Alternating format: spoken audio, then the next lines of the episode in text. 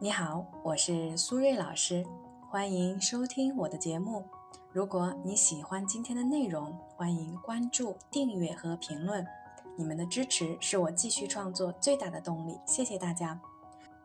在上一期的节目里，我们讲了关于女生不信任男朋友的问题。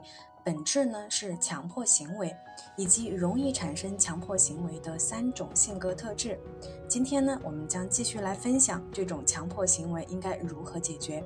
如果你对于这个话题有自己独特的观点，也欢迎分享在我们的评论区。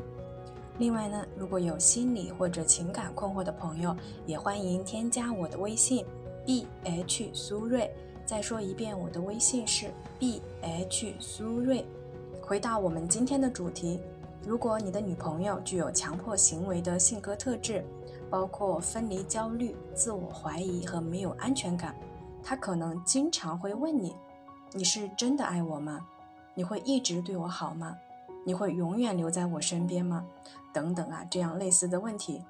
尽管呢，你已经给过她很肯定的答复，但是生活中发生任何一点风吹草动，他可能就会焦虑不安。反复的向你求证，而且呢，不管你们在一起时间多长，这样的情况呢总是周而复始，最终呢两个人都觉得很心累。那作为男生，我们应该如何回应，才能够引导女朋友对你建立信任感，逐步摆脱这种强迫行为呢？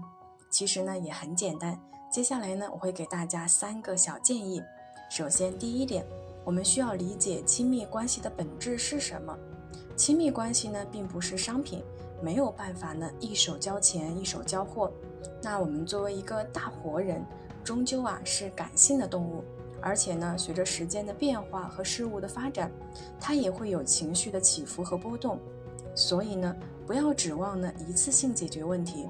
所以，亲密关系的本质就像是给手机充话费，需要呢持续的投入。所以，当你持续付出时，关系呢才能够运转和维持。当我们理解了亲密关系的本质是需要持续不断的付出之后，你自然会明白呢，爱情啊是需要经营的，经营的好呢会返花费，经营的不好啊可能就欠费停机了。所以，当你的另一半寻求情感的承诺时，给予正面的回应呢是很有必要的。那应该怎么给予正面的回应呢？比如说，当伴侣呢反复的质问时，我们往往会有这样的感受：我到底怎么了，让你这么不信任我呢？可能你也会觉得有情绪，会把伴侣的反复求证呢误认为是他对你的一种不满和抱怨。所以，我们可能没有办法给予对方正面的回应，比如说直接会回答：“你怎么会这样想呢？如果我不爱你，干嘛要和你在一起呢？”这种反问句呢，表面上回答了伴侣的问题，但是其实呢，并不是他真正想听的。他想听的话呢，很简单，就是“我爱你，我为什么爱你？当你做什么事情的时候，我觉得最爱你。”简单来说呢，就是你要正面的回答他，你爱他，以及你爱他的原因，并且呢，要具体到事件，这样的表达方式才是正面回应。其次呢，第二点，我们要用正确的语言来表达我们的爱。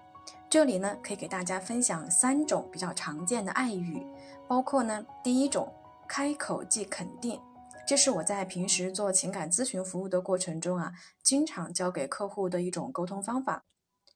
就是说呢，我们要多说肯定和认可对方的话。比如说，你们出去游玩，他呢提前订了民宿。但是到了地方以后呢，发现民宿和介绍的情况啊相差甚远，所以呢，你们可能都会觉得很失望。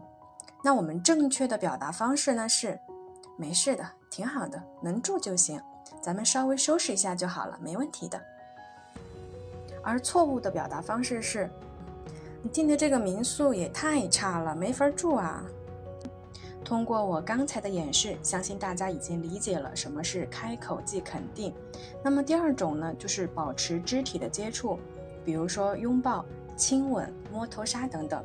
还是用我们刚才的案例，在你肯定对方的同时呢，你可以摸摸他的头，这样呢，他就知道你完全没有责怪他，反而呢是在安慰他，自然呢就不会有情绪的波动了。